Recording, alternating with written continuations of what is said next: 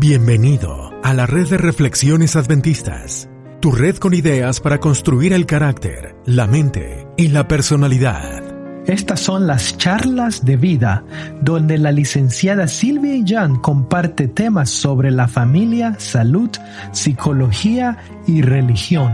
Las ideas compartidas aquí no son consejo profesional. Por cualquier molestia, consulte con su médico familiar. Hola, ¿cómo están? Qué placer de saludarles. Aquí estamos nuevamente con ustedes en este su podcast Charlas de Vida, agradeciendo de todo corazón al Altísimo porque aún nos mantiene caminando y estamos en el octavo mes del año y estamos con la bendición del Señor a pesar de todo lo que está pasando. Dios no se olvida de su creación. Su mano poderosa sigue haciendo salir el sol, el aire, que la tierra produzca, que, que podamos levantarnos cada día con el hálito de vida. Sé que muchos corazones se levantan tristes porque han perdido un ser querido, porque tal vez no tienen trabajo, comida, están sufriendo los embates de la enfermedad, de desastres naturales. Pero si me estás oyendo, yo te animo que voltees tus ojos al cielo, porque si hay un Dios, un Padre amoroso que llora con nosotros. Sus lágrimas también son reales cuando sus criaturas sufrimos, cuando sus hijos sufrimos, cuando la creación gime.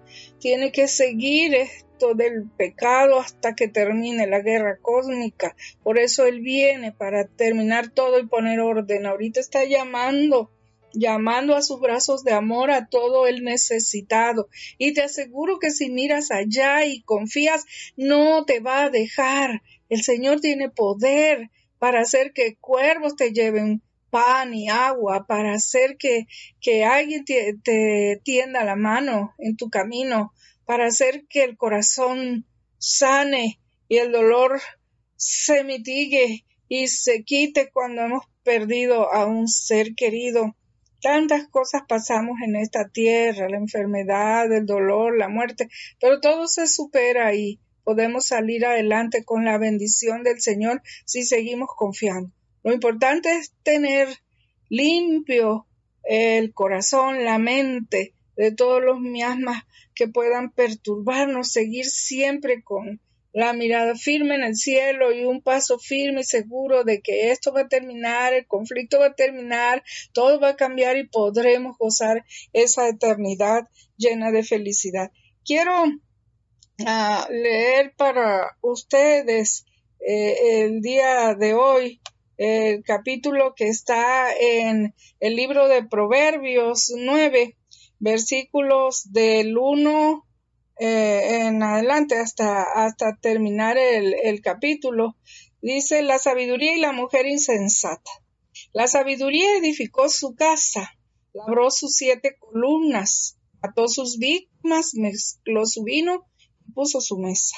Envió sus criadas sobre lo más alto de la ciudad, clamó, dice a cualquier simple, ven acá, los faltos de cordura dice, venid, comed mi pan, bebed del vino que yo he mezclado. Dejad las simplezas y vivid, andad por el camino de la inteligencia. El que corrige al escarnecedor se acarrea afrenta.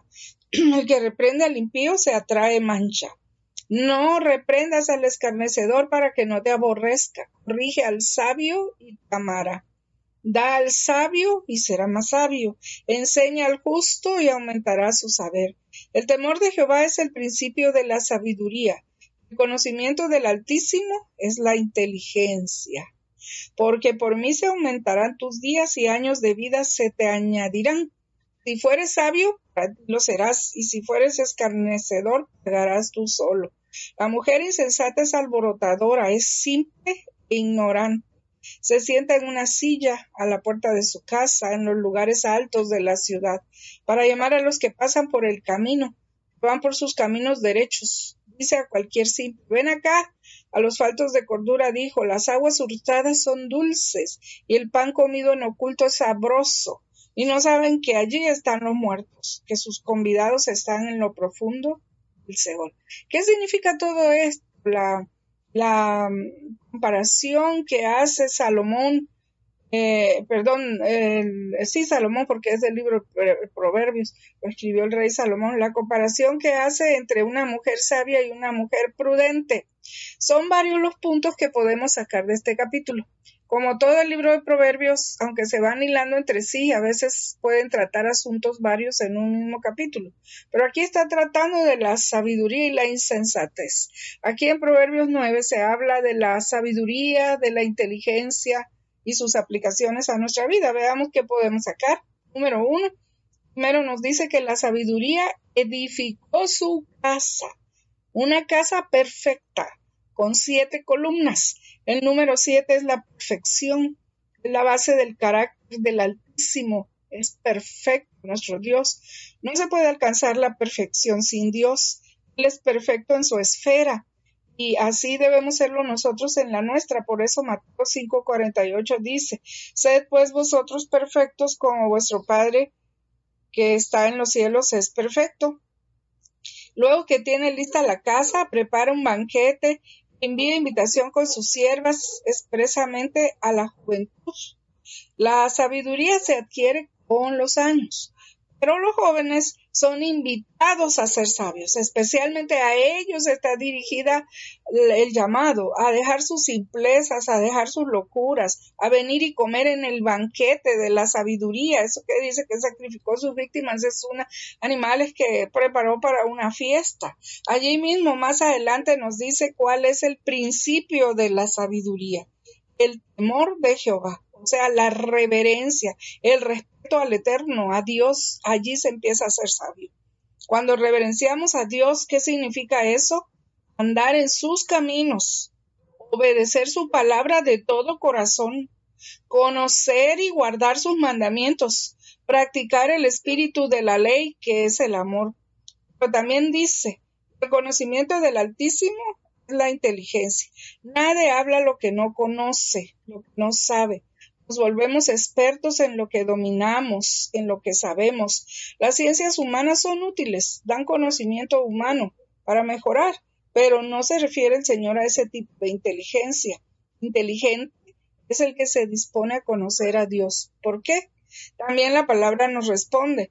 Esta, empero, es la vida eterna, que te conozcan a ti, el único Dios verdadero, a Cristo Yeshua quien has enviado. Juan 17, Entonces, concluimos que ser sabio es adorar, reverenciar a Dios. Ser inteligente es conocerlo. Y eso necesitamos en estos tiempos. Tenemos que ser sabios para saber vivir la vida y más con las situaciones que se dan en este último tiempo del fin. Sabios adorando a Dios, reverenciando a Dios, inteligentes, conociéndolo, sabiendo quién es Él y creyendo con todo el corazón en su amor.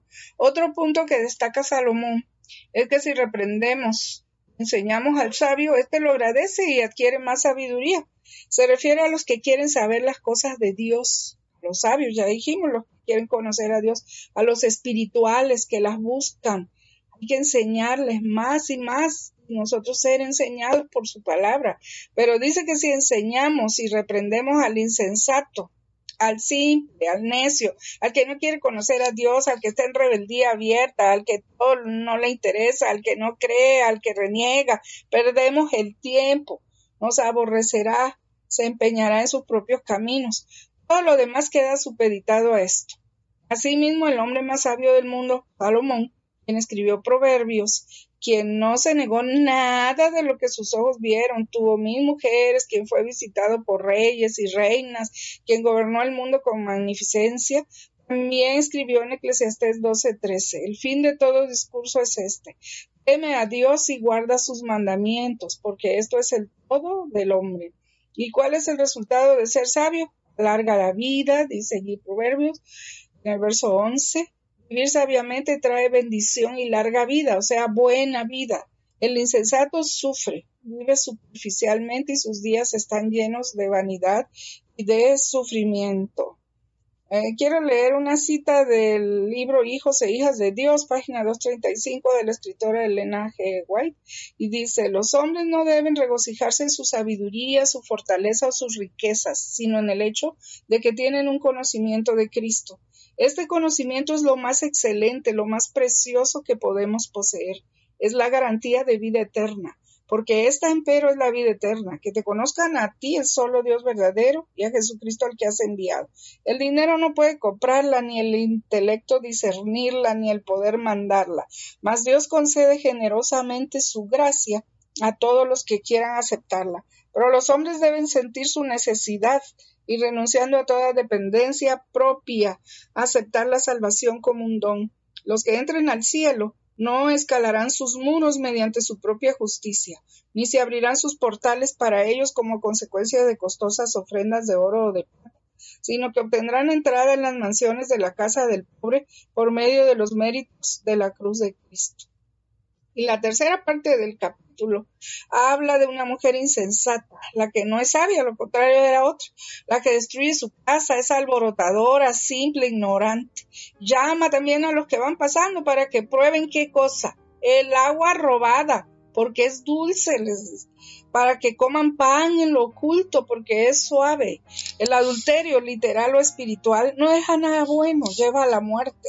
En contraste con la mujer sabia, la insensata, la simple, la que representa la insensatez, la, le falta sabiduría para vivir. También invita a que pasen. La sabiduría lo hace desde lo alto. Esta mujer necia, los que no quieren conocer a Dios, prefieren la ignorancia de los preceptos divinos. Esta invita desde la puerta de su casa a beber, a comer lo falso, lo espurio, su fin cuál es? La muerte. Y no la de esta tierra, la muerte eterna, la nada, sin Dios. No somos nada sin Él, ni seremos nada. El no conoce a Dios está destinado a la nada. El versículo dice, no saben que allí están los muertos, los que van a la sepultura. Dios nos invita hoy a ser sabios, no necios, a conocerlo a Él y adorarlo con una vida consagrada totalmente a Él. Eh, que Dios nos ayude, que nos dé sabiduría de lo alto para escuchar su voz, fortaleza para poderla cumplir. Bendiciones del Altísimo para todos. Muchas gracias por su atención. Nos vemos en el próximo podcast. Confíen en Dios, sigamos adelante, la vista puesta en el cielo. Dios nos guarde. ¿Ya escuchaste La Hora del Gluten? Es nuestro podcast sobre salud mental lo puedes encontrar como La Hora del Gluten. También puedes encontrar videos de música en nuestro canal de YouTube llamado Adventist Reflections. Recuerda conectar con nosotros, búscanos en Facebook, Instagram, en Twitter como Adventist Reflections Network. Comparte el episodio